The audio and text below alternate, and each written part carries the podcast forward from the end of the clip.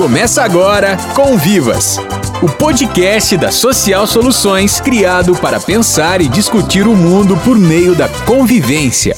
Atenção, boa noite, bom dia e boa tarde.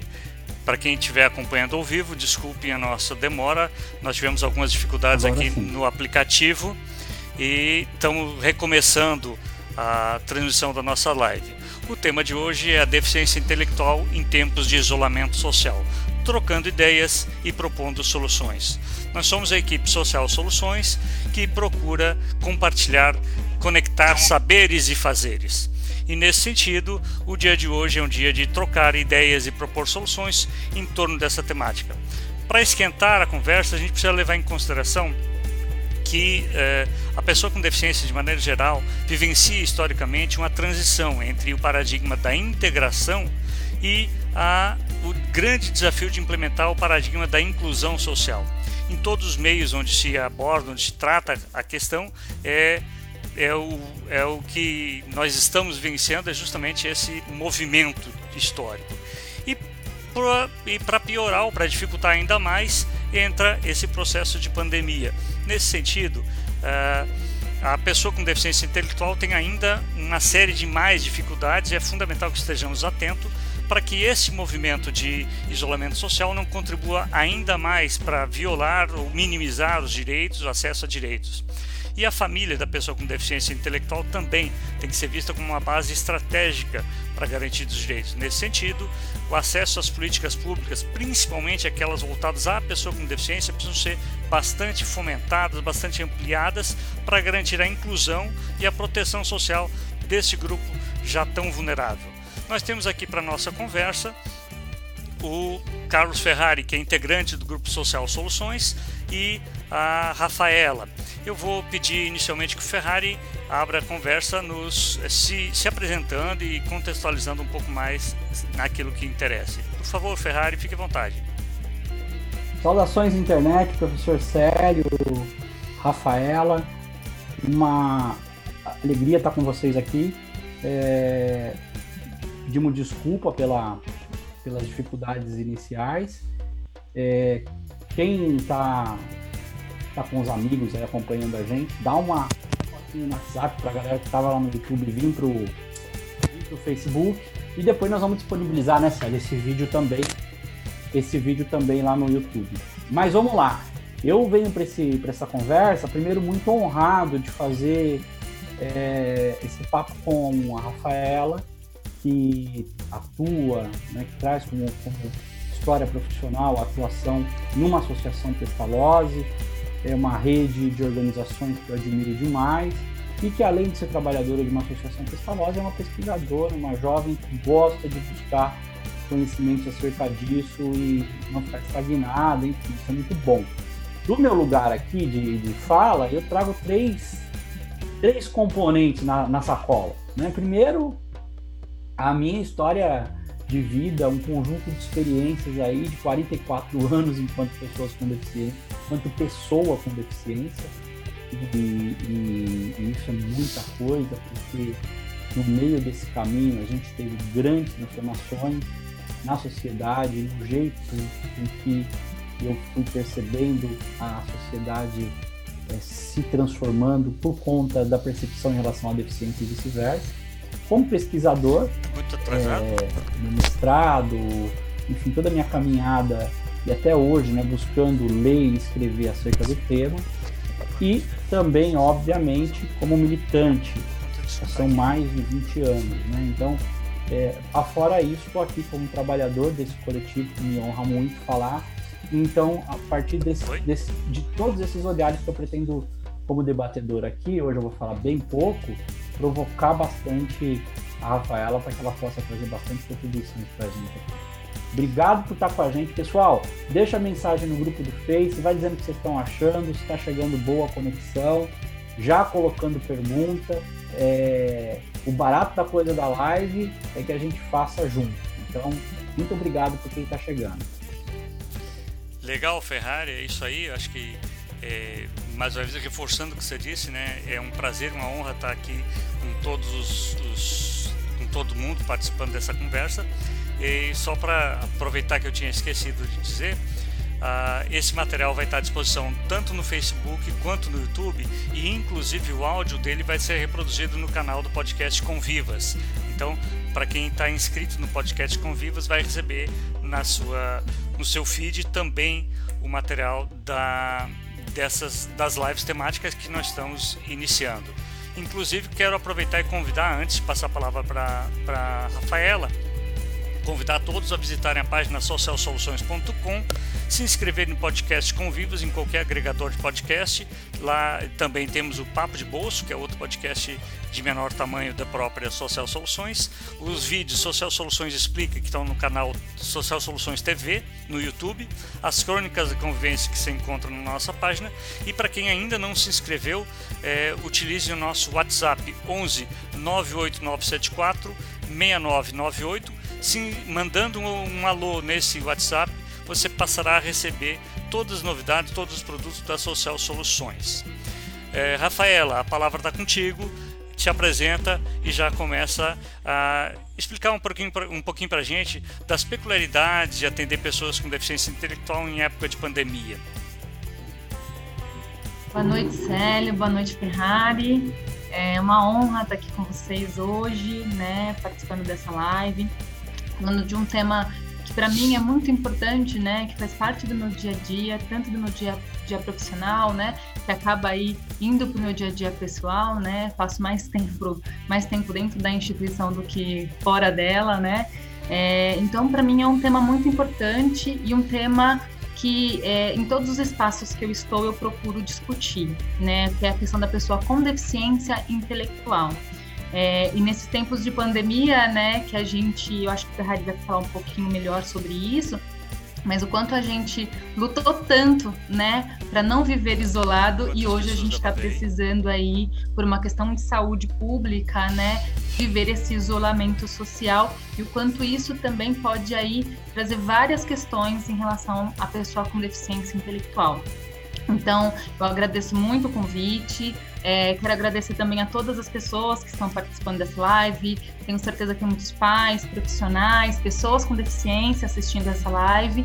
E espero, né, é, como o Ferrari falou que eu sou especialista, né, que tem uma bagagem, realmente tem uma bagagem, mas eu acho que hoje a ideia aqui é a gente construir um diálogo, construir pensamentos, né, pensar em soluções para esse público, né, em frente ao que a gente está vivendo. Eu acho que é, toda a contribuição que vir aí do pessoal que está assistindo vai ser importante para a gente poder aí fazer esse diálogo da melhor forma possível. Bacana, Rafaela. Então, para a gente começar a conversa, gostaria de, de, já levantar uma primeira questão em relação ao atendimento à pessoa com deficiência intelectual para o Ferrari. É, para pessoa com deficiência de maneira mais ampla. Nós vivemos por muito tempo um fenômeno de isolamento das pessoas com deficiência, né? até por conta do preconceito, medo, enfim, uma série de questões uh, que as pessoas com deficiência eram tratadas restritas ao ambiente doméstico. E foi feito um esforço muito grande, um esforço histórico, para fomentar a convivência de todos nós com pessoas com deficiência, né? Uh, e isso ainda é um trabalho hercúleo, um trabalho por fazer. Né? As pessoas com deficiência ainda convivem muito pouco. Aí entra uma época de pandemia, onde o isolamento social passa a ser uma necessidade. E aí como é que como é que a gente pode pensar esse, esse problema, como é que pode pensar esse dilema entre convivência e isolamento social? Bom, é, primeiro eu acho que é importante a gente colocar, baixar aqui, colocar a bola no chão e entender de fato o que a gente entende por isolamento. Essa palavrinha que tem origem é, em várias. Em, fui pesquisar a origem etimológica do isolamento, é muito interessante, porque ele passa por francês, por latim, por italiano e tem uma origem lá atrás na ideia de ilha. Isolamento traz consigo uma ideia de ilha, ou seja, de uma porção cercada, cercada por, um, por um montão de água, uma porção de terra cercada por um montão de água por todos os lados, e óbvio que aí a gente usa essa, essa raiz etimológica para traduzir uma série de possibilidades de isolamento. No caso da nossa história, do nosso povo com deficiência, essa porção de um montão de coisas ao, ao longo da história da humanidade foi se transformando, né? fomos já isolados por meio do medo, por meio do por conta do por conta do desprezo, por conta do esquecimento, por conta da pena, por conta do endeusamento e tudo isso ao longo da história da humanidade foi ressignificando e criando quase que marcos históricos ou marcos é, é, marcos eu vou dizer talvez de era de isolamento para a pessoa com deficiência veja que, que coisa assustadora nós poderíamos criar aliás, aliás quem não leu Vale muito a pena ler a Epopeia Ignorada, um livro dos anos 80 do professor Ock, né? que conta essa história toda. E essa epopeia é marcada por um montão de capítulos de isolamento. Então, como diz o, o Célio, é, é, quase que um imperativo categórico do movimento de luta, dos trabalhadores, dos familiares e das próprias pessoas com deficiência, sempre, ao tratar de políticas públicas, dizer que uma das primeiras coisas a serem enfrentadas, a serem é, vencidas é o isolamento. E aí, eis que de repente a gente acorda um dia e descobre que esse tal isolamento é fundamental para que a gente possa continuar vivo. O, o, governo, a sociedade, parte do governo, perdão, a sociedade nos diz é importante, e principalmente a comunidade científica nos diz é importante estar isolado para que nós possamos cuidar um dos outros. E o meu ponto aqui é que esse isolamento é diferente. E, e para começar a conversa, nós precisamos ter esse, essa clareza. É, se nós estamos cercados de um montão de coisa por todos os lados, é importante dessa vez entender que esse, essa, essa ilha que todos nós nos transformamos pode ser uma ilha diferente sobre vários aspectos. Primeiro aspecto, nós estamos sim afastados fisicamente fisicamente, mas não isolados é, sob, sob, quando pensamos isso, é, é, isolados sob todas as formas. Nós estivéssemos isolados nos anos 80, por exemplo, a gente não estaria aqui conversando, não estaríamos trocando ideia. Espero que vocês estejam postando muito aí no Facebook, porque isso nos faz sentirmos juntos. Então, nós, sim, a tecnologia, a era da hiperconectividade, tem criado possibilidades de pontes de ideias, de saberes, de, de formas de pensar entre nós. Então, logo, o afastamento físico não necessariamente significa um isolamento de ideias. Um outro ponto a ser considerado é que o isolamento se dá à medida que nós também nos excluímos da sociedade. E aí, voltando ao, ao tema deficiência, Seja agora em tempos de pandemia, onde temos que ficar em casa e o isolamento físico ele é, ele é terrível, ele, ele, tem um montão de problemas Achei. que a gente vai falar daqui, daqui a pouco. Mas seja agora ou seja em qualquer outro momento, o isolamento para pessoa com deficiência não necessariamente se restringe a questões físicas. Porque quando não há inclusão, vejam bem, quando não há inclusão, o isolamento se manifesta. O que é inclusão?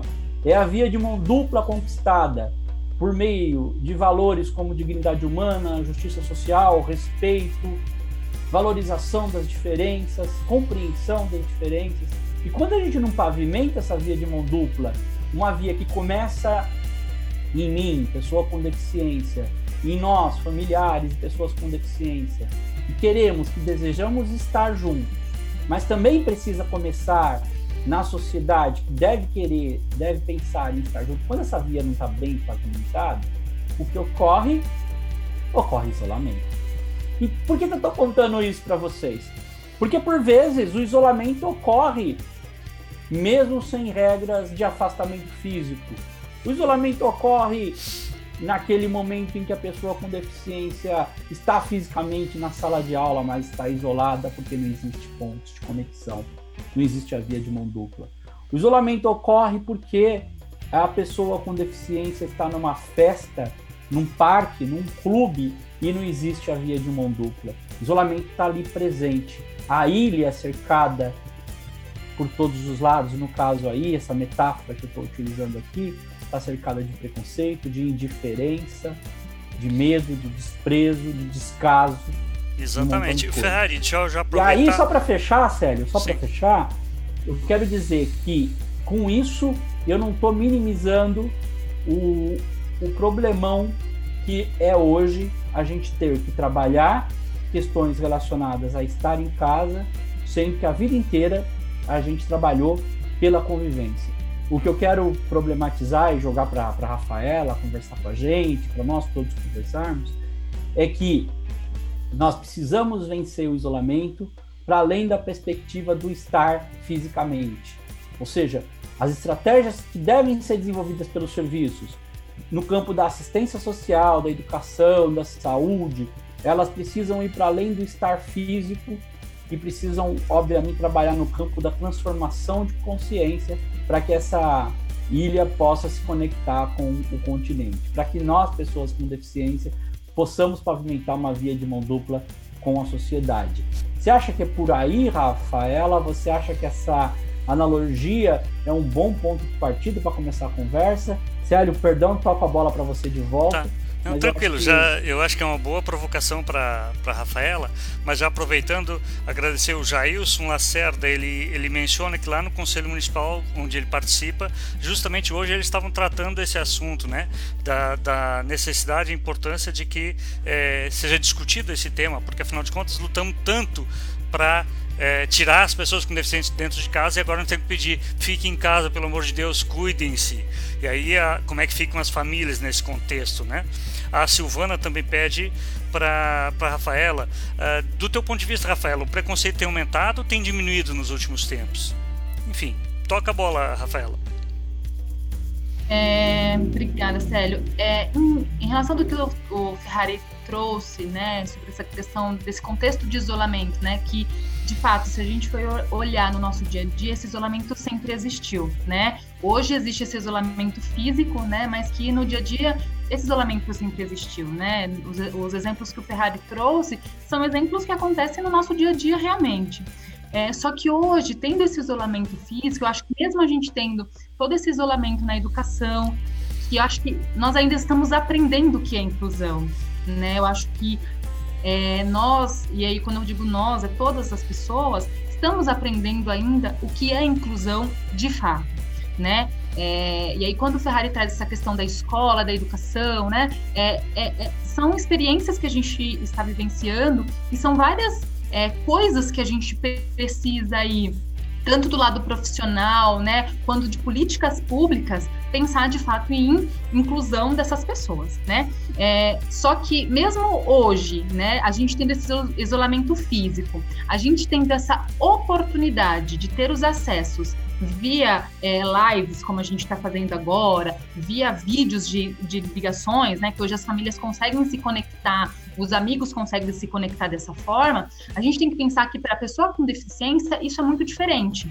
Uma porque muitas vezes ela não tem é, é, esse acesso à tecnologia, né? E aí a gente pensando em Brasil, a gente pensando, é, não sei até onde esse vídeo vai chegar, mas pensando nas realidades que a gente tem no nosso país, a gente tem muitas pessoas com deficiência que ela não tem o um mínimo de acessibilidade, até mesmo em questão de estrutura física, né? É, de residência, de moradia. Então, quando a gente pensa em conexão, a gente também tem que olhar por esse lado, em como fazer essas conexões hoje, mesmo com pessoas que não têm acesso. Então, tem famílias, né? E aí não é só pensando em pessoas com deficiência, mas hoje tem famílias que não têm, por exemplo, acesso à internet, né? E como garantir que as pessoas com deficiência intelectual não fiquem cada vez mais excluídas em relação a este isolamento, né? Então, é, a gente precisa estimular aí nas pessoas com deficiência intelectual e nas famílias, né, dessas pessoas com deficiência intelectual,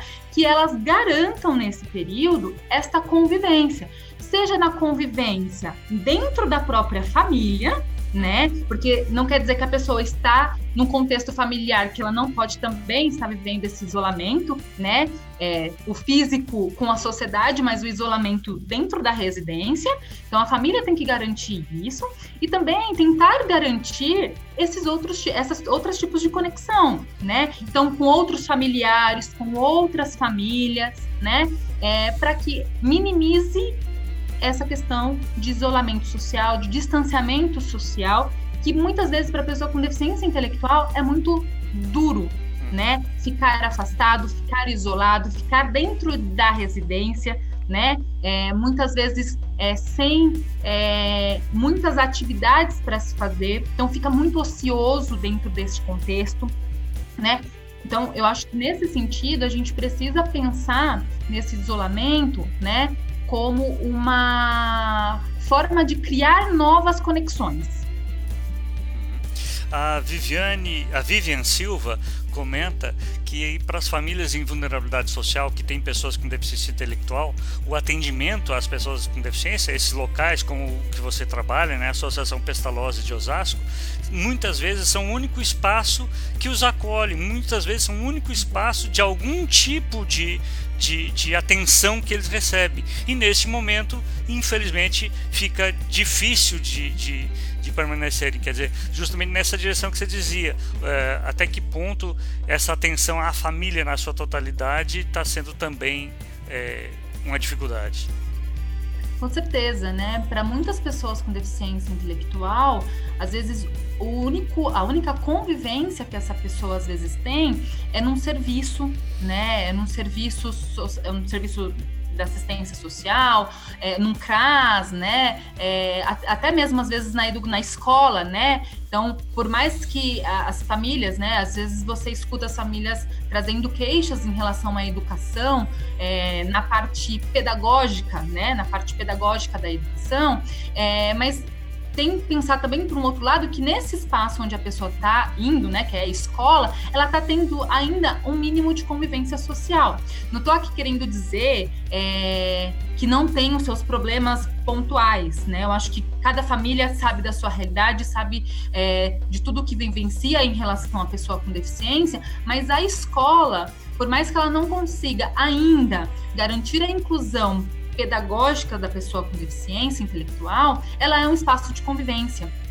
Né? Assim como tem outros espaços. Então, o fato da, da pessoa com deficiência ir à igreja, por exemplo, que também nesse momento é um momento que não está tendo, né? Ou igreja, culto, enfim, independente da religião. Então, esses espaços são espaços de convivência. Né? Que de alguma forma a pessoa com deficiência intelectual ela fazia as conexões é, dela nesses espaços. E hoje ela não está conseguindo fazer essas conexões. Então a gente precisa aí é, é tentar garantir essa, esse mínimo de conexão para essas pessoas. E eu acho que é, nesse sentido, quem consegue, né, e quem vai dar conta de fazer isso é a família. Sim. A Fulin comenta que a pandemia trouxe uma nova rotina para as pessoas, a reclusão, a intensidade do convívio intrafamiliar, algumas tensões nas relações, medos, angústia, alguns até estão trabalhando demais. E nesse contexto especial, para as famílias que possuem parentes com deficiência intelectual, como é que a gente pode criar ou fazer disso um ambiente mais tranquilo, em condições é, de, em melhores condições das relações nessas, nessas, nessa oportunidade?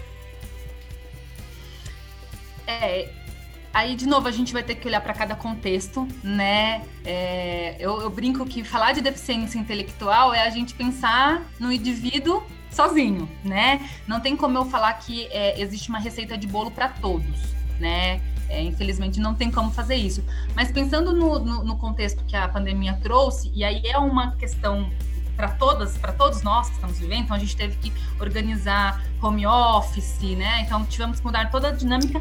Então a família, né? Então se tem uma família, tem uma pessoa com deficiência, toda essa família ela tá tendo mudanças nesse momento. Inclusive, a família está em isolamento social, né? A mãe está em isolamento social, o pai, irmãos, enfim, tem, as, tem famílias que as pessoas precisam sair, então tem toda essa questão de organização, né? É, em relação a essas saídas e voltas, né? Da questão da, da saúde, de higiene, enfim.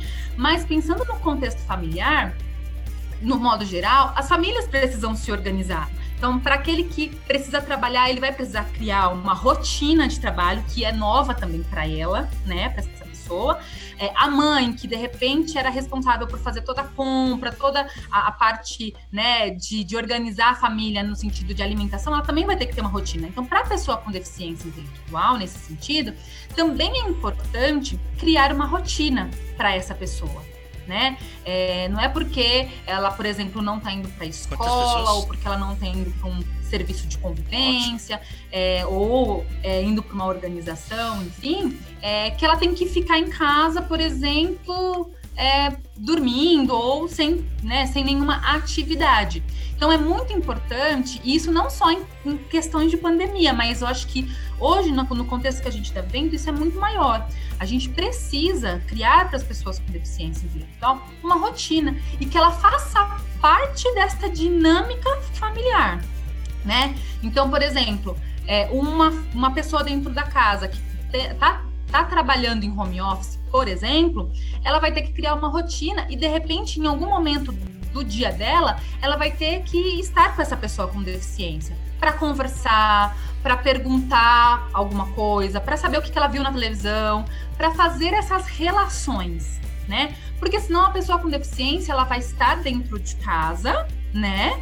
É, isolada dentro de casa e aí a gente está fazendo com que ela sofra mais ainda no isolamento, né? É, e a gente precisa também tomar cuidado para que essa pessoa com deficiência ela não seja vista como é, um problema dentro de casa, né? Ou como sendo a dificuldade nesse momento de pandemia. Então a gente precisa criar essas rotinas, até mesmo para organizar a pessoa com deficiência.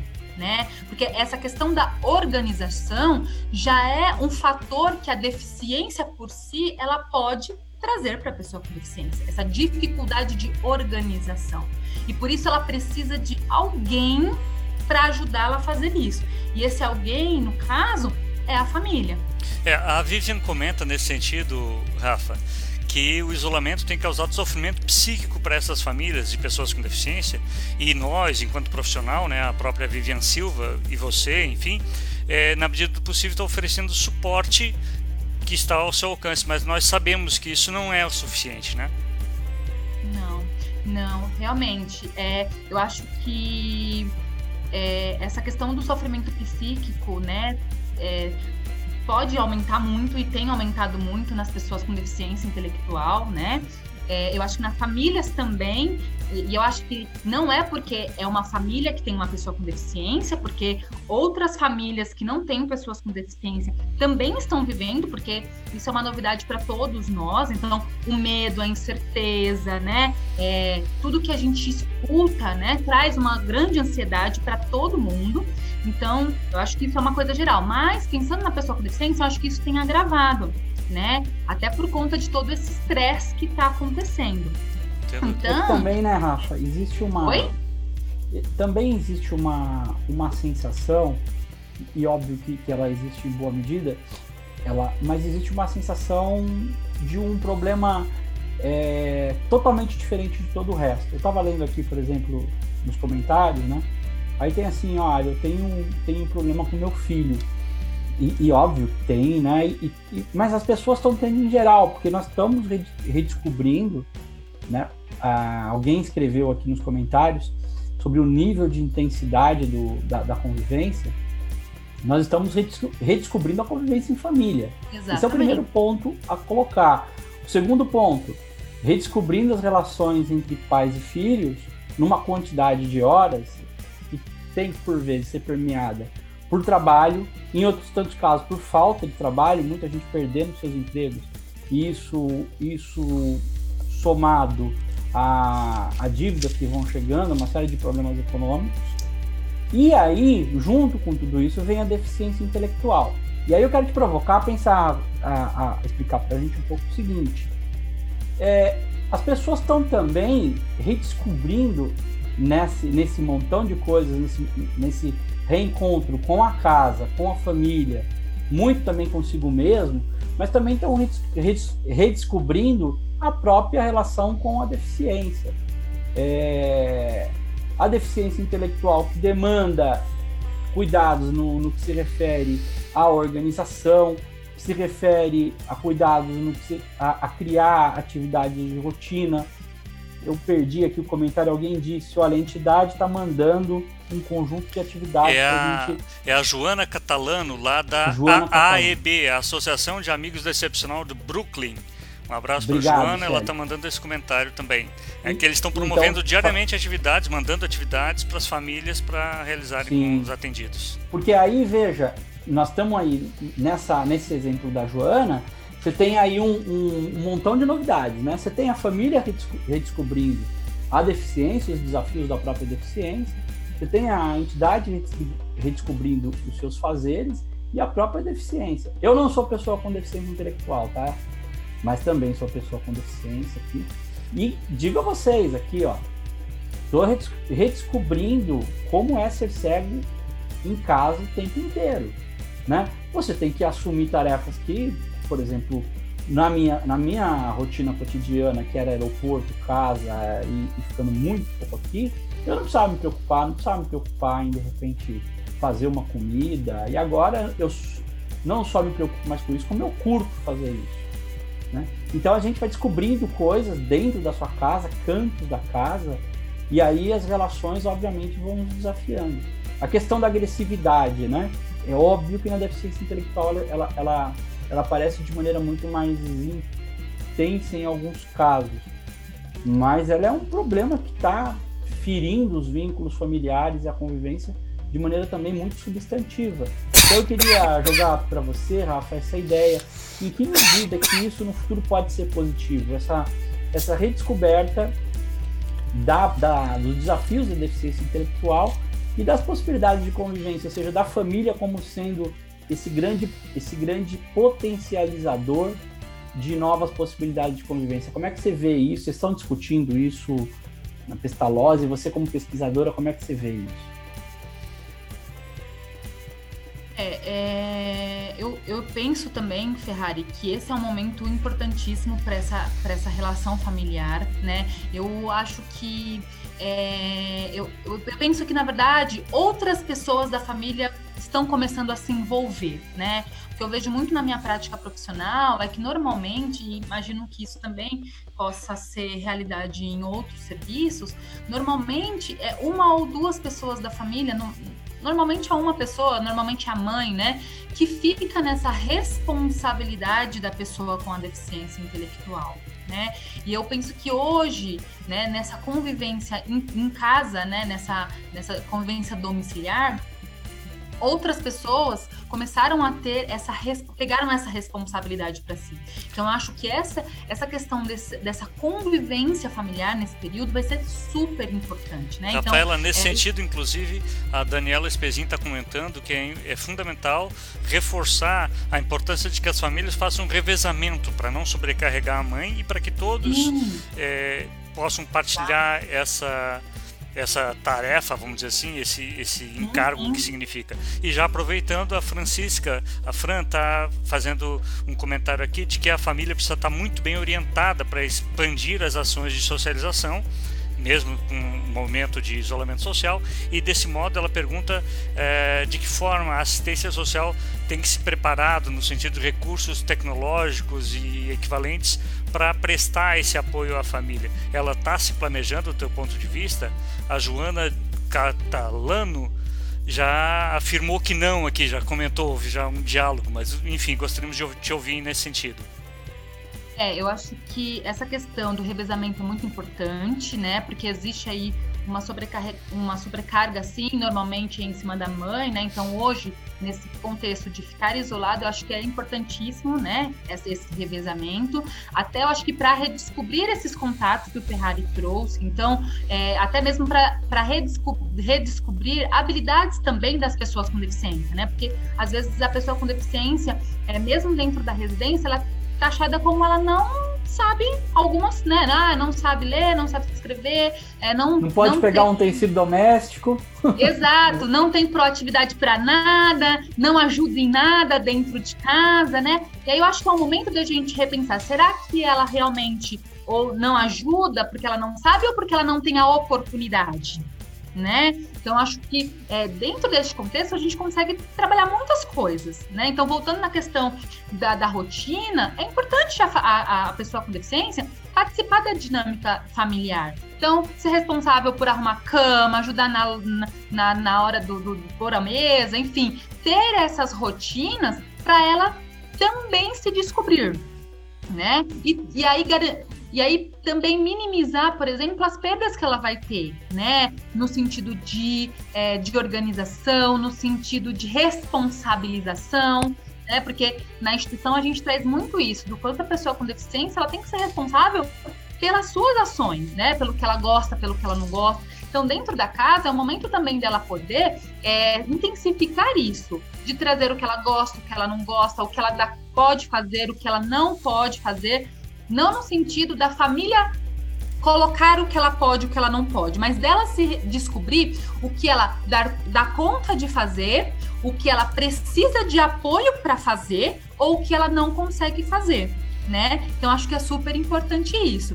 Em relação ao que a Francisca trouxe dos serviços de assistência, né? Como que eles estão aí é, nesse momento de pandemia, é, vou trazer o contexto em relação às organizações, né? Que é, acaba acompanhando.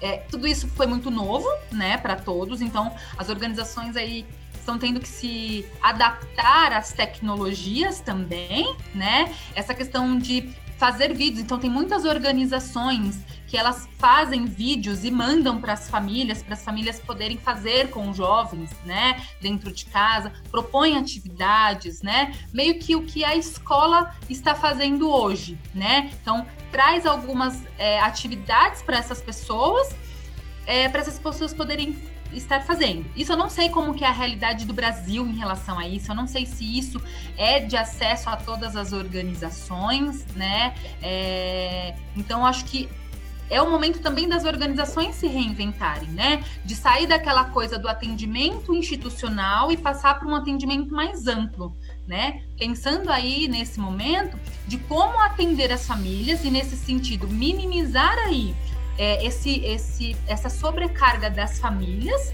né? Então, a, a, instituição também pode ajudar as famílias nesse sentido, né? Então, seja numa ligação que a instituição faça para saber como que a família está, como que o jovem está nesse período, ajudar a família a pensar em estratégias para atividades para esse jovem nesse período, estratégias para criar rotina para esse jovem nesse período, né? É, até mesmo para trazer discussões como a que a gente está fazendo hoje, as organizações também podem propor esse tipo de discussão, né? É, Rafaela, pensando agora, tem, mas, tem mas algumas famílias aqui comentando da importância desse apoio que tem recebido, foi feita referência inclusive específica à, à AEB e outras instituições que estão fazendo esse tipo de apoio, que isso tem sido importante apesar dos limites, né? Há uma grande discussão aqui da necessidade de maior apoio por parte da assistência social como um todo, há um, um debate importante. Uh, e a Neuza Silveira comenta que devido à pandemia, apesar do acompanhamento das famílias atendidos, elas não estão conseguindo enviar uh, as pessoas a psicólogo, né? Enviar os atendidos ao psicólogo e estão tratando tá marcando horário para atendimento com assistente social e com os educadores, mas o que fazer com as crianças que estão se mutilando, se mordendo devido a esse isolamento, né? Que estão, o estresse tem aumentado e como é que faz nesse, nessa situação? Célio, antes da, da Rafaela responder, deixa eu pegar um ganchinho aqui, até para que eu acho que vai, vai contribuir para engrossar esse caldo da, da reflexão. É importante tratar numa pandemia, a gente tem dito muito isso aqui no canal Social Soluções, entender que num momento como esse, a Seguridade Social precisa ser acionada como um todo e não só a saúde. Sim. Então, você ter, vocês estão ouvindo na televisão aí falar de muito incentivo a das casas, que é muito importante, né? Mas o Estado brasileiro está esquecendo da assistência social e por vezes a assistência social não está cobrando também de ser. A gente precisa se posicionar como protagonista. A política de assistência social é a política do relacionamento, do convívio, do desenvolvimento da autonomia, da descoberta do outro enquanto possibilidade de eu viver melhor e de eu viver junto. E é absurdo que não se fale da assistência social enquanto esse campo estratégico de transformação de vidas. É, inclusive em questão orçamentária, né, de ter recurso para as organizações poderem. Porque para fazer tudo isso que nós estamos falando, fazer vídeo, acompanhar as famílias à distância, desenvolver tecnologia, é importante ter recurso. É importante que as famílias tenham recursos também, porque quando a gente fala de, de conectividade, estamos falando de conectividade cidadã. É de um jeito de fazer porta com o mundo, de fazer porta com o outro. Então a gente precisa falar disso, porque se a gente não tratar disso a gente não vai tratar, talvez, de políticas públicas essenciais para a gente continuar vivendo enquanto sociedade e dar um passo é, rumo a uma qualidade de relação e de convivência ainda melhor. Nós não sabemos como que isso vai acabar e quando vai acabar. Então é importante apontar para isso. É, mas eu acho que isso também te ajuda a, a responder essa questão. Então deixa eu devolver deixa eu, Não, aqui. deixa eu aproveitar agora. É que tem muitos comentários muito bacanas, tá muito legal tá, tá o, o papo que ele fez. Eu não tô conseguindo ler tudo. e que não foram nem respondidos. É, a, a Nil Cabral tá dizendo que para mim tem sido positivo esse momento, pois descobri que amo muito mais. Descobri que amo muito mais e tenho procurado entender melhor, a, a entender mais a minha filha. Muito legal a, o posicionamento. A Joana Catalano tá uma série de comentários, a Joana lá da AAEB, né? E ela, inclusive, uma questão que ela levanta: e quando é só mãe e filho? Como é que vai fazer a história da sobrecarga, do, do revezamento, né? Que isso pode acontecer muitas vezes. É, a Lele comentou que ela não tem apoio do restante da família dela. A Lele Teles comentou que isso tem sido uma dificuldade porque ela não tem encontrado. A Joana a Sandra Cruz é, comenta também que o apoio da família é essencial para encarar as mudanças do isolamento social. Né? É, a Joana Cruz, a Sandra Cruz, desculpe, que trabalha no atendimento. Tá, vamos lá para a parte do atendimento psicológico, né? Que foi uma pergunta, acho que você trouxe, eu não lembro agora o nome da pessoa que fez a pergunta. É, realmente a gente está aí com uma sobrecarga, né, em relação principalmente à saúde e à, à questão das terapias. Né?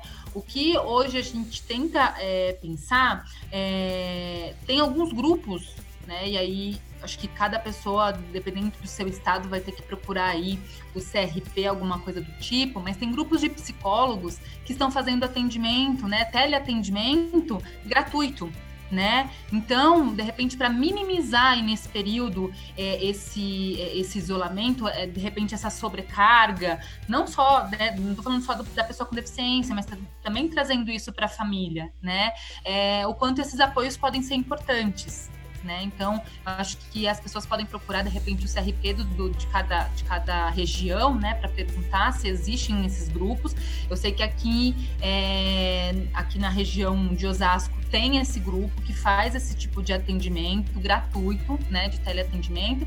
E também tem alguns, é, alguns planos de saúde que hoje liberaram esse teleatendimento, né? Para plano de saúde. Antes não era liberado e agora está liberado. Então, de repente, isso pode minimizar é, é, essa situação. Mas essa questão do, do, da, da terapia, ela é um problema mesmo antes de isolamento social.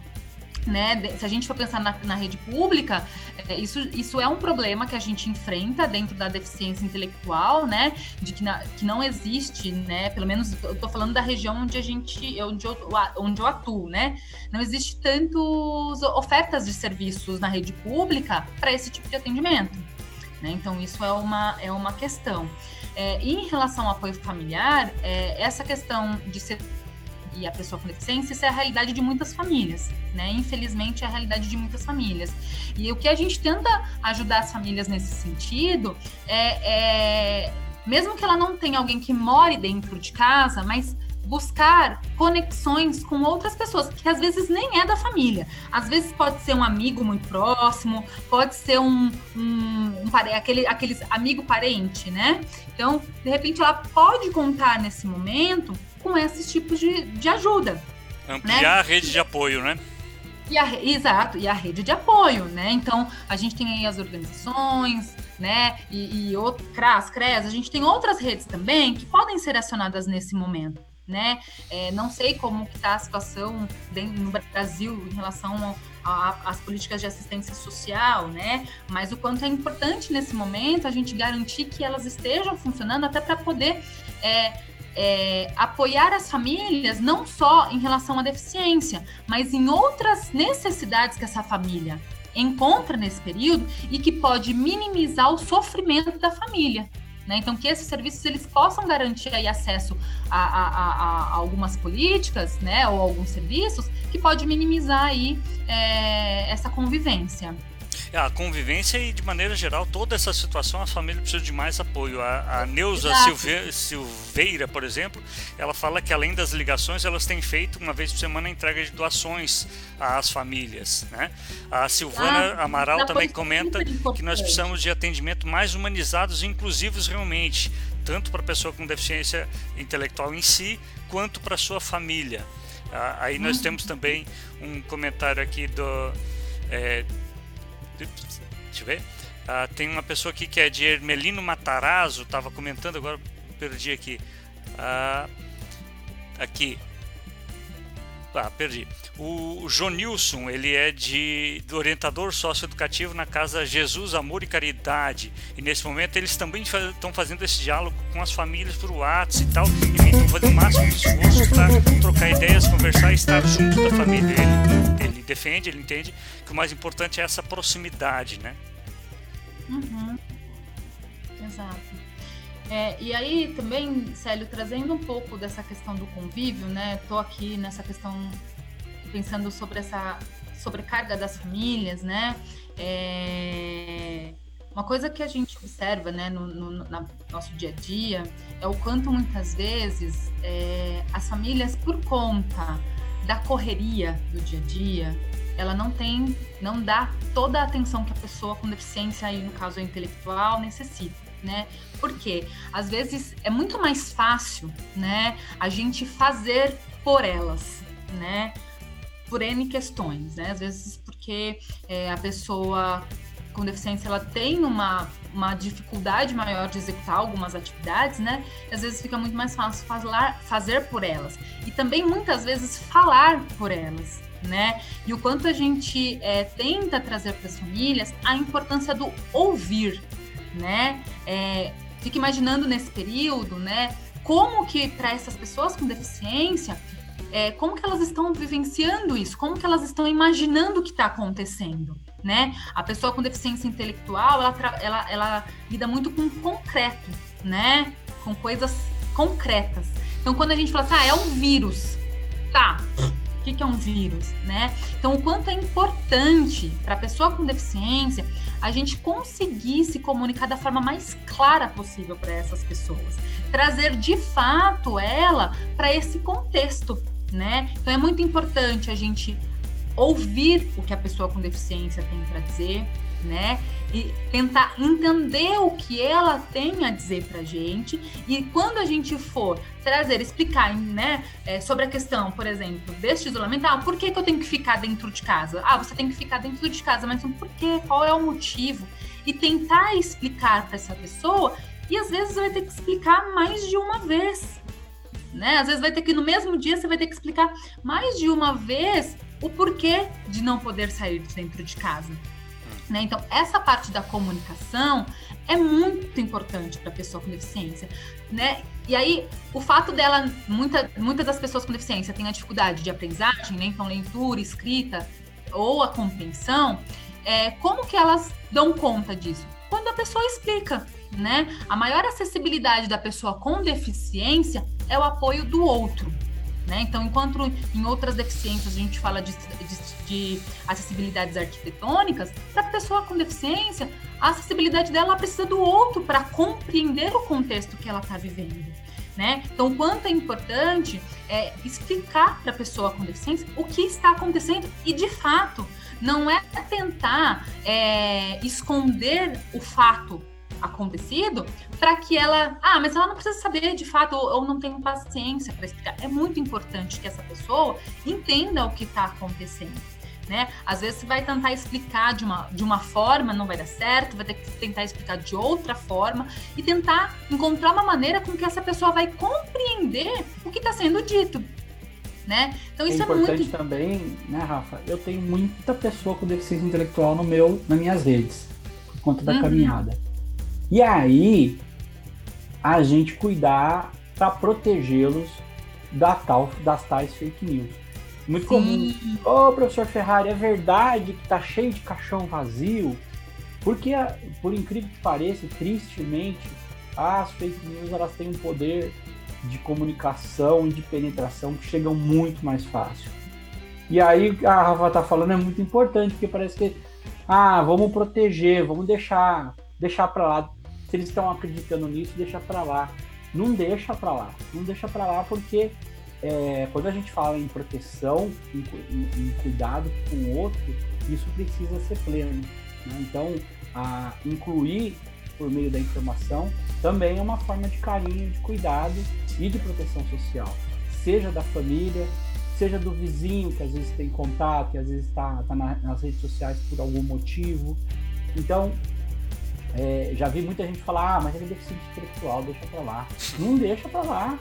Ah, ele não entende mesmo, né? Ah, ele não entende, é bobagem, tadinho, olha que bonitinho. Você acha que a gente vai ficar discutindo fake news com ele? Vamos ficar. Ah, eu já expliquei mil vezes para é. ele e ele não entende mesmo. Pois é, pois é. Então, é, é, repensar o jeito de contar a mesma história. Conta com desenho, conta com. Isso. Conta com animação, conta dando risada, conta por vezes dramatizando, mas é importante que essa história seja contada, seja vivida, seja convivida, né? Vivida em família. E não é simples, não é simples é, para pessoas sem deficiência, para outras áreas de deficiência, assim como não é simples para deficiência intelectual. É, o fato de a gente estar tá fazendo essa live hoje aqui é porque quando a gente está falando de deficiência intelectual, a gente tem especificidades muito próprias. E talvez uma das maiores delas seja. Você ouviu Convivas, o podcast da Social Soluções criado para pensar e discutir o mundo por meio da convivência. Ou na outra ponta, uma das principais formas de barreira, de exclusão, de isolamento, seja na pandemia ou seja fora dela. Fora dela, exatamente. Bom, tem um comentário, tem uma discussão acontecendo aqui na, na no, no Facebook, muito bacana. A Fran comentou que 150 milhões de pessoas da população brasileira dependem única e exclusivamente é, do SUS, e por isso é tão importante a sua defesa e o seu fortalecimento. Aí a Silvana Amaral comenta que a sociedade mais uma vez tem feito o papel do Estado, com a demora da liberação do auxílio, aquele auxílio emergencial, e com a mesma precariedade da saída da saúde, muitas organizações têm feito o papel de arrecadação de alimentos e para tentar minimizar um pouco pouco esse sofrimento. Então, essa, esse debate da importância e do papel das organizações que atuam com as famílias, especialmente nesse caso com as crianças e adolescentes, com as pessoas com deficiência intelectual, está sendo é, um debate importante aqui. Sim, com certeza. Eu acho que é, muitas organizações é, nesse período iniciaram esse processo né, de arrecadação eu acho que também né, a sociedade está mais suscetível a isso nesse momento, entendendo o outro, né, a necessidade do outro. E eu acho que é super importante até né, como a gente já trouxe lá atrás, para minimizar aí alguns fatores que ainda são controlados, né? Então, essa questão da gente poder dar esse apoio à família, né? Não é uma ajuda, é um apoio, que a gente sabe que nesse momento é importante, né? É, para minimizar aí é, qualquer tipo de sofrimento, enfim, é, e outros fatores, né? Uhum. A Nil Cabral comenta que ela ainda não conseguiu fazer a filha dela entender por que, que tem que ficar em casa, porque a filha dela, a deficiência intelectual da filha dela é, é a filha dela não consegue falar, né? então é muito difícil é. essa linguagem, essa comunicação que você falava da importância de, de fazer todo o esforço possível, né? E ela comenta de quanto isso tem sido desafiador. É, é bastante desafiador mesmo, né? Essa questão, a deficiência, ela tem, pode afetar essa questão da comunicação, né? É um dos fatores do, do, da, das áreas, né, que pode ser afetada na deficiência intelectual, a, a, parte da comunicação, e aí também, tendo a parte da comunicação afetada, tem a parte da compreensão, que também é afetada, é, mas no dia a dia, o que a gente, de repente, pode ajudar aí essa pessoa é tentar é, formas diferentes de tentar explicar para a filha, né, no caso, pegando o exemplo dela, é, do que está acontecendo. Então, por meio de desenhos, por meio de fantoches, por meio de é, é, é várias é, coisas concretas, né? Porque é isso, eu repito mais uma vez, a questão da deficiência intelectual tem que se trabalhar muito no concreto, né? Quando a gente trabalha no concreto com a pessoa com deficiência, é muito mais fácil a comunicação. Então, usar desenho, usar figura, usar. É, se tornar um pouco artístico, né? Então, a gente acaba fazendo muitos desenhos, né? É, então, é, é, imagens para representar, né? Até teatros, se for possível fazer para poder ajudar. E eu acho que cada pessoa vai criar suas é, ferramentas de comunicação com essa pessoa para poder garantir que a informação chegue. A Marisa né? Carneiro, nesse sentido, acrescenta da importância da paciência e do amor nesse contato, uhum. nessa atenção e nessa comunicação. Com base nessa paciência e no amor que eles têm feito lá na, na AEB, ela comenta, e que isso é indispensável da entidade para com a família e da família para com a pessoa com deficiência. Eu acho que para além da paciência, Célio, a gente tem que compreender que essa pessoa, né, que a gente está tentando se comunicar, ela tem uma dificuldade, uma dificuldade cognitiva, que isso é, atrapalha ela nessa compreensão, né? Então, assim, não adianta a gente querer jogar, ah, ele não sabe, ele não entende. Não, a gente tem que entender que para aquela pessoa, às vezes, é realmente o processo é mais difícil. Então, a gente, como acessibilidade para essa pessoa, a gente tem que garantir que ela entenda, né? E aí a gente vai usar das formas que a gente quiser para poder fazer isso. E aí Quantas vezes além... for necessário, né? Quantas vezes for necessário, né? E às vezes, um, às vezes o que pode acontecer é você, né, conversou, a pessoa entendeu, e depois de um tempo, ela não lembra mais. Aí você vai ter que fazer o reforço da informação. Né? Exatamente. Né? A que... Lele está comentando que o filho dela, o Yuri, quer toda hora ir para fora e ela explica e explica e explica e toda hora tem que estar tá em cima dessa questão. E já aproveitando a uhum. Elisângela, cuja filha é atendida lá na Pestalozzi, Associação Pestalozzi de Osasco, onde você atua, está é, tá comentando que a menina, a filha dela, está sendo muito bem atendida e que ela só tem a agradecer a, a atenção, mesmo à distância, que a entidade está dando. Então, e aí, só retomando essa questão da comunicação, Célio, eu acho que é muito importante um outro fator, né? Que eu acho que, além da gente é, tentar explicar para a pessoa com deficiência qualquer coisa que seja, é pedir para essa pessoa falar o que ela entendeu. Porque às vezes a pessoa com deficiência, você está falando para ela, explicando, ela tá, ok, entendi. Mas não quer dizer que ela compreendeu o que você disse. Então, o quanto é importante esse diálogo entre as famílias, né, entre a pessoa que está aí tentando comunicar algo, para que a pessoa com deficiência de repente falar, ah, então você entendeu? Então me explica o que você entendeu né? E se essa pessoa não, não, não entendeu de fato o que foi explicado, repetir, fazer o reforço, né? Até que ela consiga compreender. É muito importante. A Marisa reforça da importância das linguagens, eh, não só a linguagem verbal, né? Uh, Para lidar com a pessoa com deficiência intelectual, é fundamental recorrer a vários tipos de linguagem gestual, lúdica, enfim. Ela é fonoaudióloga lá na AEB e está reforçando a necessidade, a importância de ampliar as múltiplas formas de comunicação para chegar a esse entendimento. Uhum, com certeza, exatamente. Eu queria queria aproveitar, o Célio está mediando a conversa, mas é, acho que é importante, Célio, gerar um gancho para você falar um pouquinho. A partir do dia dia 26, é, dia 26, agora é é isso mesmo. Dia 26, o Célio vai inaugurar é, um curso sobre acompanhamento familiar à distância com excelência. Então eu queria convidar as pessoas que têm interesse, nós vamos liberar é, poucas vagas. Tem muita gente fazendo curso online para 100, 200 pessoas e, e aí fica ruim, não dá para acompanhar com tanta qualidade, né? Então vai ser um pouco menos aí. O Sério já fechou toda a metodologia. É, as pessoas que estiverem interessadas já podem mandar e-mail para convivas@socialsoluções.com convivas@socialsoluções.com para saber de, de valores e, e de, de, como vai funcionar a metodologia.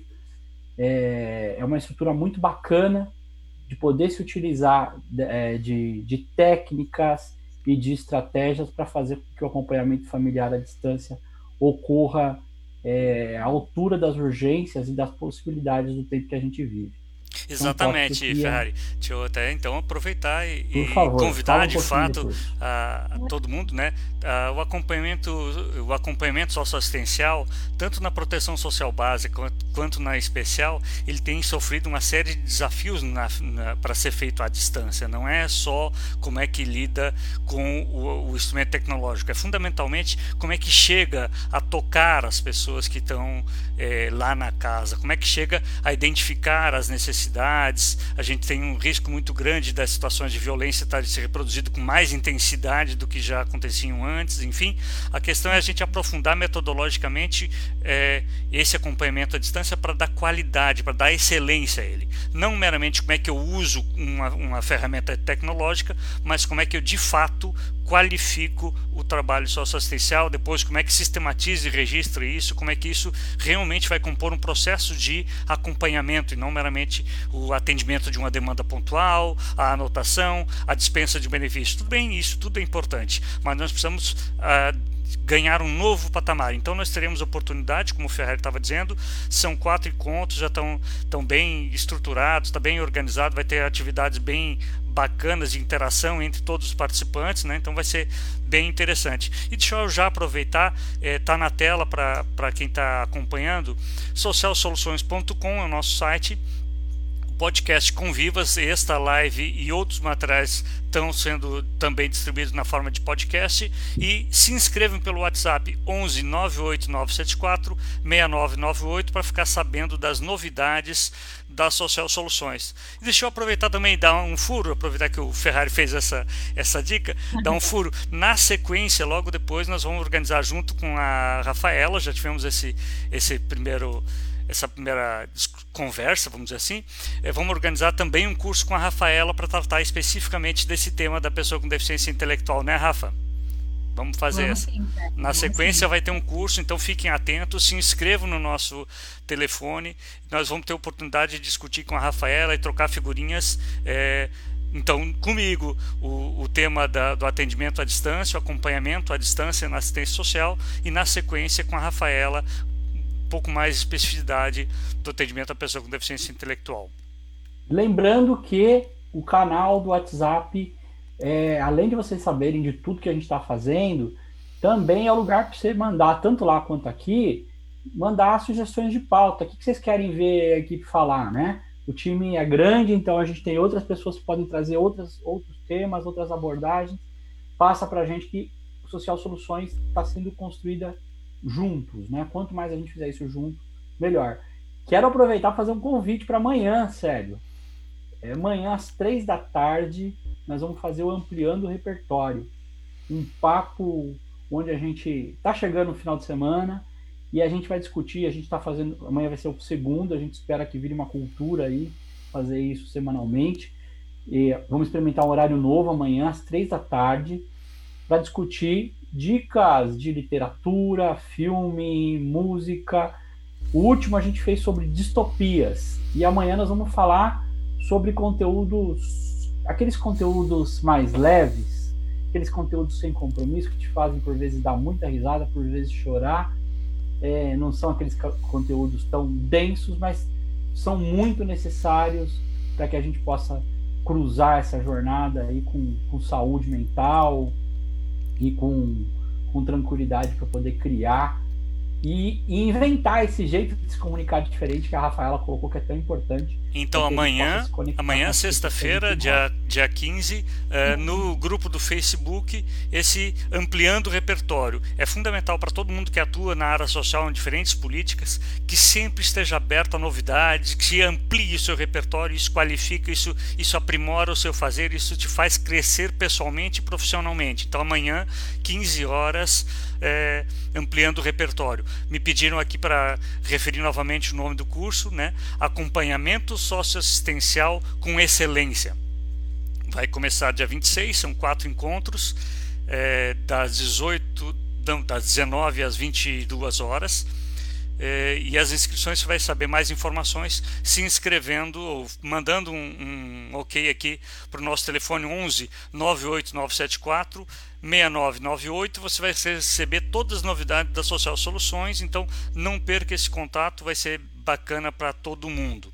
Eu quero é, retomar mais uma vez aqui. Nós tivemos uma participação muito bacana de toda a turma lá da AAEB, né, a Associação dos Amigos do Excepcional de do Brooklyn, a coordenadora, a fonoaudióloga, muitas famílias das pessoas que são atendidas lá pela AAEB. A Francisca Rodrigues esteve com a gente, levantando uma série de questões, infelizmente nem todas foi possível a gente abordar aqui, mas foi muito legal, está uh, sendo muito legal a participação da Fran. A, a Dani Spezin está com a gente também, levantando questões importantes aqui para a conversa, e várias famílias, várias pessoas aqui é, manifestando o quanto essa discussão é necessária, importante e é, o quanto tem, são escassos os espaços para fazer essa conversa. E é nesse sentido que eu gostaria de retomar a palavra com, com, a, com a Rafaela é, de que de fato esse tema ele sofre um, um, duplo preconceito. Toda pessoa com deficiência sofre um, preconceito grande. A, a, pessoa com deficiência intelectual muitas vezes ainda é confundido com loucura, muitas vezes ainda é, tem a pecha de retardado, entre aspas, o que dificulta muito mais não só a relação familiar e social da, da, da pessoa com deficiência, mas dificulta inclusive o desenvolvimento de um trabalho para com essas pessoas, que é o teu caso, né? Então, fazer fazer o trabalho não é simplesmente se esmerar para uma boa comunicação, para um contato, para fazer um bom atendimento a eles em si. É também se colocar enfrentando toda essa carga é, social em relação à temática. E eu gostaria de ver de que forma você lida, o que, que você teria como, como alguns toques, algumas dicas, enfim, para esse aspecto da, do debate. Eu acho que esse, essa, essa, esse esse nome histórico, né? Essa, esse, esse taxado é histórico, né? Em relação à pessoa com deficiência intelectual. É, então, hoje, é, por mais que a gente tenha aí alcançado vários direitos e conquistado várias é, é frentes em relação às deficiências, né, e especificamente deficiência intelectual, a gente ainda escuta muito e não é de pessoas é, leigas, né? A gente escuta muito em canais de televisão, rádio, em, em lugares, locais que deveriam ser informativos, falando de uma forma muito errada. Né? Então, essa questão do retardado, do ah, é, enfim, nem consigo pensar aqui nas piores formas de tratamento em relação à deficiência intelectual. Mas o quanto a gente preza muito para que a pessoa com deficiência intelectual ela seja de fato respeitada, inclusive na sua questão de nomenclatura. Né? Eu sempre falo isso em todos os lugares onde eu vou, que eu escuto uma pessoa falando, ah, pessoas com necessidades especiais, ah, o PCD, né? Então, onde eu vou que eu escuto essa fala que para mim, e eu imagino que para todas as pessoas que têm deficiência, é uma fala preconceituosa, taxativa e tudo mais, eu tento o máximo possível trazer o, a importância, porque é muito importante entender a nomenclatura. Né? Eu falo que assim, se a gente conseguisse compreender, a partir do momento que a gente consegue compreender o que quer dizer né, a nomenclatura, a gente consegue começa a repensar é, da forma como a gente fala. Né? Então, a pessoa com deficiência intelectual já foi chamada de vários nomes, né? E hoje ela é chamada de pessoa com deficiência, porque antes de uma deficiência existe uma pessoa uma pessoa que tem sonhos, uma pessoa que tem desejos, uma pessoa que tem direitos, uma pessoa que tem as suas peculiaridades e acima de tudo ela é uma pessoa, né? E depois ela tem que ser vista como uma, uma né, a deficiência, né? O que normalmente as pessoas fazem é colocar a deficiência em frente da, na frente da pessoa, né? E aí faz com que a gente cada vez mais faça com que a pessoa com deficiência, e aí eu estou trazendo isso não só da deficiência intelectual, mas de todas as deficiências, ela seja deixada de lado como pessoa. Né? Então, assim, o quanto é importante as pessoas entenderem que não é uma simples, ah, é o jeito de falar. Não, não é simplesmente o jeito de falar. É de você entender o peso de uma terminologia para a população, para as pessoas que têm a deficiência e para as pessoas que militam nessa, nessa causa, o quanto a terminologia é muito importante, diz muito em relação à conquista de direitos.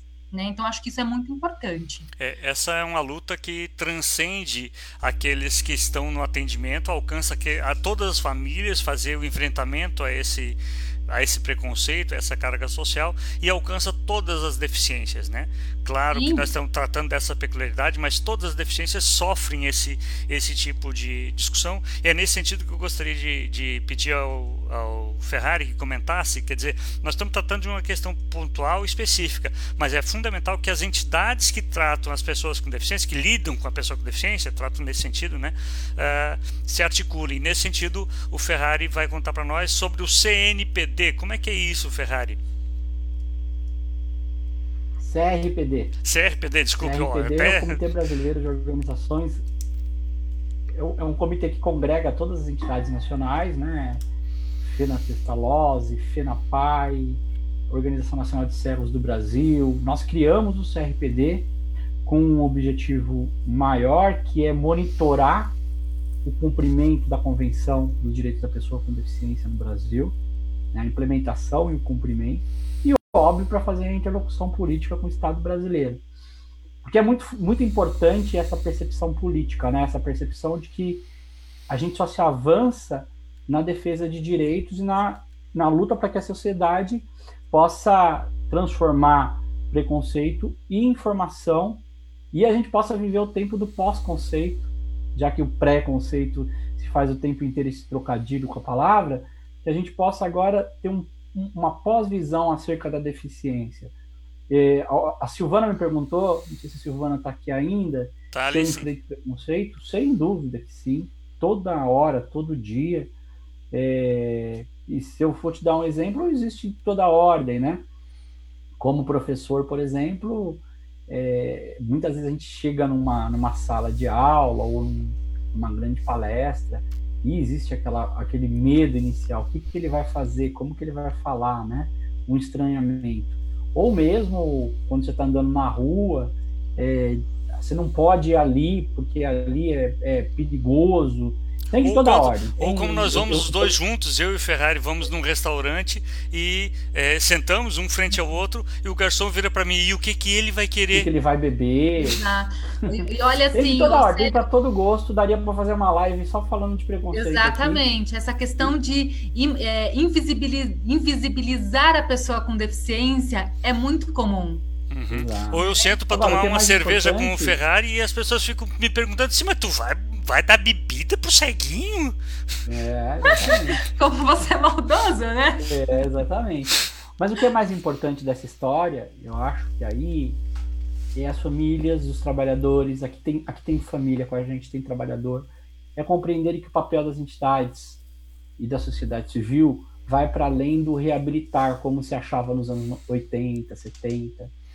Tinha muita gente que achava que a entidade nascia só para cuidar do menino, né, para levar ele lá e, e ou preparar ele para estar na sociedade. É, ou prepará-lo, né? Então, sem dúvida que existe um tem uma, uma parte disso que sim está tá feita a reabilitação, seja na que é saúde, é importante, né, Ferrari? É importante, mas só isso não se basta, porque você pode trabalhar e se você não trabalhar a consciência social acerca dessa pessoa enquanto cidadão de direito, você vai enxugar gelo. Não, não existe reabilitação que dê conta, né? não existe trabalho de excelência que dê conta, porque uma sociedade preconceituosa é uma sociedade não com deficiência, mas uma sociedade doente e ela precisa de tratamento. O melhor tratamento é a inclusão. Bacana. Então, a, a Francisca está lembrando a gente que amanhã é dia da, da assistente social é, da, do, prof, da prof, do, profissional do serviço social e que é fundamental nesse processo. Isso é, é, muito interessante. É, enfim, eu gostaria de, de passar a palavra para para Rafa para fazer um fechamento disso, no sentido de apontar para a gente algumas quais são as principais preocupações tuas, quais são os principais elementos que devem que deve tratar quem quer uh, aprimorar esse trabalho, enfim. Como é que você entende, então, como o ponto de partida para iniciar um, um atendimento, considerando esse momento de pandemia? Bom, é, eu acho que para encerrar, né, acho que o que a gente precisa, né, e aí pensando em como, como, profissional da área da assistência, né, atendendo aí famílias de pessoas com deficiência intelectual, eu acho que o que a gente precisa sempre é primordial a gente ter essa questão da garantia do direito, né? Eu acho que essa questão da gente olhar a pessoa com deficiência como pessoa de direito, respeitando as fases da vida que ela está vivenciando, né? E tentar no dia a dia, né, profissional, junto às famílias, fazer com que as famílias também enxerguem essa pessoa como uma pessoa de direito, respeitando aí a, a fase da vida que ela está vivendo. E que essa pessoa possa aí também é, é, experimentar tudo que essas fases é, da vida ela tem a oferecer. Né? Então, é, a gente brinca muito lá na instituição, a gente fala muito do quanto é importante os nossos jovens, né, é, serem respeitados de acordo com a sua fase da vida, né, não ser tratados, né, como a gente escuta muitas vezes, como uma criança, né, até porque eles não são, não vão ser crianças para sempre, né, e o quanto isso é importante. Eu acho que como profissional, é, e que a gente faz muito e a gente tenta fazer isso é, com os nossos coletivos é conversar, é, é, trocar experiências, porque a gente não tem a, a, todas as informações, todas as possibilidades de trabalho com as pessoas com deficiência. Eu acho que quanto mais as instituições, as pessoas que trabalham com, as, com pessoas com deficiência, elas, é, elas conseguirem trocar experiências, isso é muito importante, é rico, porque às vezes é, um trabalho que está tá sendo legal fazer lá na Pestalozzi, de repente pode ser replicado em uma outra organização, ou vice-versa,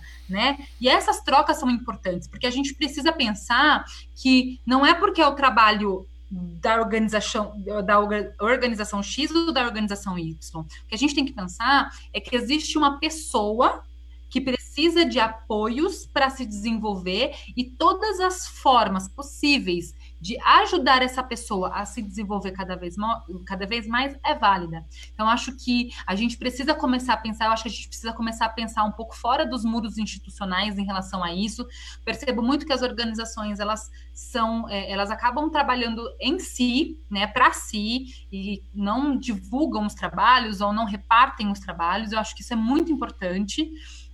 É, e se todas as organizações que atendem pessoas com deficiência começarem a falar por, né, com, com as outras, a gente começa a ter maiores diálogos, maiores problematizações, é, maiores embates e buscando cada vez mais garantir aí é, acesso a direitos, acesso às políticas públicas, né, para essa população. Eu acho que a gente precisa começar a fazer um pouquinho mais isso. Bacana, então nós temos aqui alguns comentários de, de fechamento. A Nil Cabral está dando os parabéns do Dia da Assistente Social, especialmente a Sandra Cruz, que segundo ela é a melhor profissional que ela conheceu. Uh, a Silvana também dando parabéns aos profissionais do serviço social que trabalham com causas justas e igualitárias, né? todos os profissionais, especialmente neste momento o serviço social, que amanhã é, é, o, é seu dia. Uh, Deixa eu ver aqui. O Jailson comentando que fez curso já com Ferrari, que ele tem uma bagagem muito importante para militar na área da pessoa com deficiência e que o Ferrari foi importante nesse sentido. A Sandra Jailson é um grande militante no Francisco Morato. Ele Exatamente. que tá. Grande abraço para o Jailson. Morato. Exatamente. Bom, várias pessoas aqui comentando a importância e a necessidade de empoderar a família para para lidar com a situação uh, e, e, essa aproximação em relação à família. Ferrari, o teu fechamento, o que, que você gostaria de destacar? Ah, primeiro agradecer, acho que é muito bom esse esse contato, esse calor humano nas redes, né? A gente verdadeiramente não está isolado, nós estamos afastados, mas a gente está junto, trocando ideias. É muito importante que a gente siga assim. É, a gente precisa, pode parecer piegas, mas a gente precisa buscar coisas, coisas boas num momento tão único para a história da humanidade como esse, por mais difícil e doloroso que esteja sendo. Queria reafirmar a importância das pessoas se inscreverem nos nossos canais, principalmente no YouTube. A gente precisa, ó, vou lançar um desafio aqui, gente. A gente precisa de mil inscritos. Porque a gente consegue ter Foi o por isso que nós tivemos o problema no início. Nós estávamos tentando, por isso que atrasou o início. Mais uma vez pedir desculpa para todo mundo. É, ele fica bloqueando, fica segurando. Mas nós tentamos resolver e por isso que atrasamos. URL personalizada, tem URL personalizada, consegue criar uma série de campanhas diferentes. Então, vou fazer um convite aí, tá todo mundo que está ouvindo a gente. Convido os amigos, o pessoal relacionado não só à área da deficiência intelectual, mas a, a, assistência em geral, a política social em geral. Você curte discutir política social, é, tecnologia para fazer o trabalho social melhor na educação, na saúde, no esporte, no SUAS, enfim. Convida as pessoas para se inscreverem lá no YouTube e no WhatsApp. É, é a forma com que você pode contribuir com a gente para que essa equipe possa cada vez mais funcionar de maneira a dialogar com vocês é, agradecer, cumprimentar a Rafaela, muito legal. A Rafaela foi minha aluna na pós-graduação e é muito legal tê-la hoje aqui como debatedora, como, como colega, produzindo conhecimento. Então é realmente um momento bastante prazeroso estar aqui com vocês. Um grande abraço e sigam com a gente. Bacana. É, então, agradecer a todo mundo que participou, a equipe lá da. A Joana é a coordenadora lá da AAEB. Aliás, ela está parabenizando a Frampini aqui, que é um, um grande exemplo de profissional, uma referência para a equipe. É, e agradecer demais a todo mundo que participou, pedir, como disse o, o, Ferrari, que nos ajudem a compartilhar nossos canais. Nós precisamos desse, desse grande esforço, desse apoio de todo mundo. Se inscreva tanto no eh, Social Soluções TV no YouTube, entrando no YouTube, procure o Social Soluções TV, é um canal com vários vídeos, se inscreva que vai facilitar a nossa vida para a gente poder difundir mais esses nossos vídeos e se inscreva no WhatsApp 11 98974 6998 que você vai receber todas as novidades do grupo Social Soluções.